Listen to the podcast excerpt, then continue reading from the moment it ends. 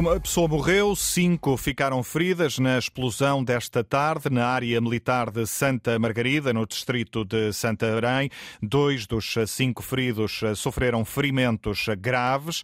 Já seguiram todos para os hospitais de Coimbra e de Abrantes, como confirmou há pouco a Antena 1 David Lobato, comandante subregional do Médio Tejo da Proteção Civil. Quando chegamos ao local, deparámos-se com uma explosão, efetivamente de que, da qual resultaram, eh, infelizmente, uma vítima mortal, dois feridos considerados graves e três feridos ligeiros, que neste momento já estão todos no hospital.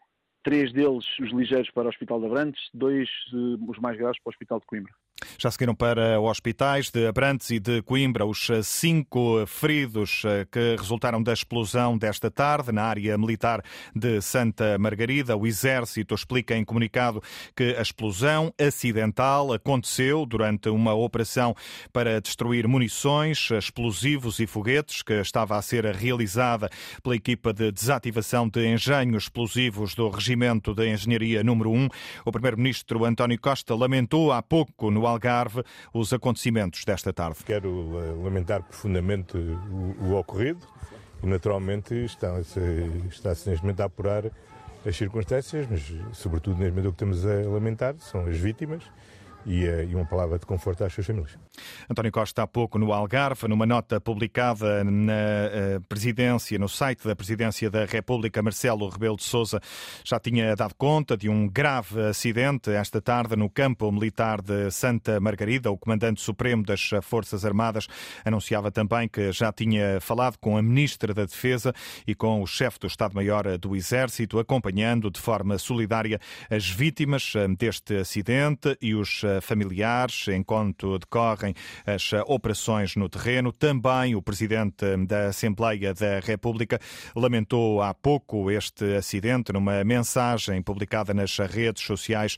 Augusto Santos Silva deixou condolências às famílias das vítimas e também ao exército português. O balanço desta explosão na área militar de Santa Margarida aponta para um morto, cinco feridos, dois em estado grave, cinco feridos feridos que seguiram já para os hospitais de Coimbra e de Abrantes.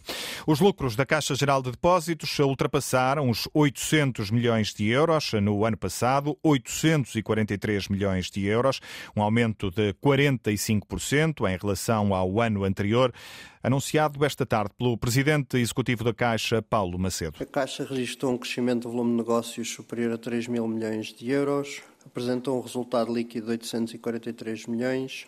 Como já vos tinha dito no trimestre passado, não foi eh, ainda agora que conseguimos recuperar os prejuízos do ciclo anterior, mas estamos confiantes que isso possa acontecer em 2023. 843 milhões de euros eh, de lucros eh, no ano passado, um valor que permite pagar mais de 350 milhões de euros em dividendos ao Estado, o acionista único do eh, Banco Público. Na conferência de imprensa de apresentação de resultados, o presidente executivo da Caixa anunciou também que, nesta altura, já chegaram ao banco mais de 3.600 pedidos por parte de famílias que estão a sentir dificuldades para pagar a prestação do crédito crédito à habitação? Nós temos, relativamente a, a processos de reestruturação, e renegociação com os clientes, cerca de 3.600, 3.700. Portanto, vale a pena lembrar que 10% dos clientes da Caixa têm crédito à habitação, portanto, 90% não têm crédito à habitação. Desses 10%, nós contratamos os clientes no sentido de saber, independentemente de se estavam abrangidos pelo decreto-lei ou não, se tinham alguma dificuldade, aliás, como, como a Caixa sempre fez. Antes do próprio decreto-lei, portanto, tivemos eh, renegociação de cerca de 2 mil créditos. Contas feitas, mais de 3.600 famílias pediram já para renegociar o crédito à habitação com a Caixa Geral de Depósitos, tendo em conta o agravamento das prestações nos últimos meses. Os utentes do Hospital de Lourdes manifestam-se a partir desta hora contra o encerramento da urgência pediátrica do Beatriz Ângelo durante a noite e aos fins de semana. As comissões de utentes classificam a decisão como incompreensível. Ao longo da noite teremos reportagem em direto neste protesto à porta do Hospital de Loures, que vive um clima de contestação, ao qual o governo diz estar atento. A urgência pediátrica passou a fechar à noite a partir do dia de ontem e também aos fins de semana, e os chefes de equipa do Serviço de Urgência Geral pediram admissão por entenderem que não há condições para garantir a segurança dos doentes. O Ministro da Saúde, Manuel Pizarro, anunciou hoje que amanhã o diretor executivo do SNS estará de visita ao hospital. Nós estamos naturalmente a acompanhar com toda a atenção a situação no Hospital de Louros e devo dizer a esse respeito que amanhã mesmo o Sr. Diretor Executivo do SNS vai estar no Hospital de Louros a trabalhar e na próxima semana realizar-se-á a reunião com a, a, a ARS da região de Lisboa e Val do Tejo e com todos os hospitais para tratar do modelo de atendimento nas urgências. É algo que estamos a acompanhar, tomaremos as medidas que forem necessárias para que as coisas possam funcionar de forma articulada, com qualidade, segurança e previsibilidade em relação aos uh, utilizadores de serviços de urgência, que é isso que é essencial. No final da reunião do Conselho de Ministros de hoje, no Algarve, Manuel Pizarro voltou a defender o funcionamento em rede de algumas urgências, sublinhando que quando um serviço está encerrado, há sempre alternativas. A saúde foi a debate esta tarde na Assembleia da República. À esquerda do PS pede-se o fim da iniciativa privada no Serviço Nacional de Saúde.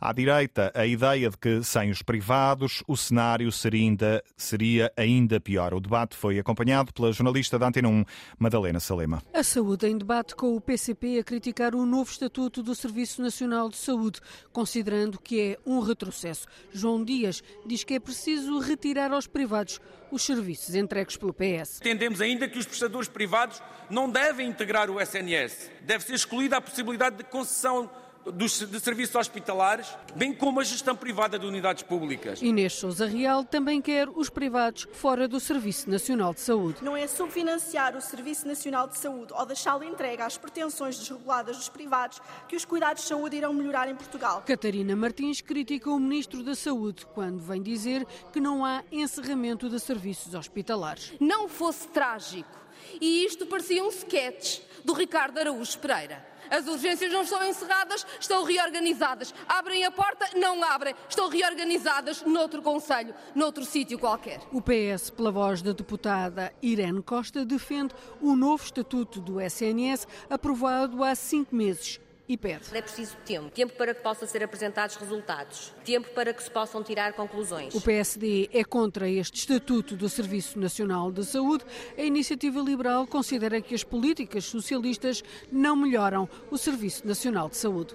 O PS ficou sozinho a defender esta tarde o Estatuto aprovado no final do ano passado.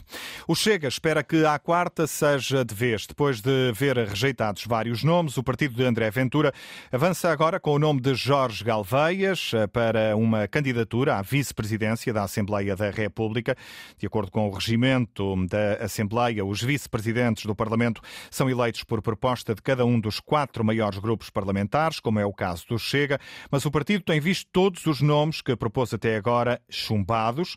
André Ventura lembra o apelo deixado por Augusto Santos Silva e desafia o PS a abster-se no momento da votação. Se foi o próprio Santos Silva, eh, Augusto Santos Silva que disse que era importante que os outros partidos elegessem, ou pelo menos que a direção do, do Parlamento se compusesse, então o que nós esperamos é pelo menos que o PS possa abster-se para deixar passar uh, o, o, candidato, que é do, do terceiro partido mais votado, quer o PS goste, quer o PS não goste. E, portanto, o que esperamos é que não haja um apelo para votar favoravelmente, não estamos à espera que o PS vote favoravelmente, mas pelo menos que se abstenha e que deixe passar uh, o candidato indicado pelo Chega, com o apoio, eventualmente, dos partidos de, da direita do espectro parlamentar, uma vez que o PSD, na última eleição, já tinha dado indicação para se votar favoravelmente. O apelo deixado pelo Chega de André Ventura, que avança agora com o nome de Jorge Galveias como candidato à vice-presidência da Assembleia da eh, República. Seguimos agora em eh, direto para as declarações do Presidente da República, que comenta a explosão desta tarde em Santa Margarida. Vamos ouvir. Que hum, uma equipa eh, foi atingida hum, e que há a lamentar uma vítima mortal e cinco feridos, eh, felizmente estabilizados. Portanto, não é estado de perigo de vida ou, ou muito grave e, e, que serão evacuados, ou estão a ser evacuados, era a última informação que eu tinha, para hospitais. Eu naturalmente falei com a Sra. Ministra da Defesa Nacional, com o Sr. Chefe de Estado-Maior do Exército e acompanho par e passo o que sucede. Irei visitar logo possível os feridos, com a Sra. Ministra o Sr. General-Chefe de Estado-Maior do Exército e queria daqui enviar eh, as minhas condolências à família uh, de um militar atingido e vítima mortal e ao mesmo tempo a preocupação e o acompanhamento dos familiares que uh, são de vítimas não mortais e felizmente estabilizadas. A mensagem de Marcelo Rebelo de Sousa, o comandante supremo das Forças Armadas, declarações em direto registadas eh, nesta altura pela eh, RTP, depois do acidente desta tarde na área militar de Santa Margarida, no distrito de Santarém, uma explosão que causou um morto e cinco feridos, dois em estado grave. Todos os feridos seguiram já para os hospitais de Coimbra e Abrantes.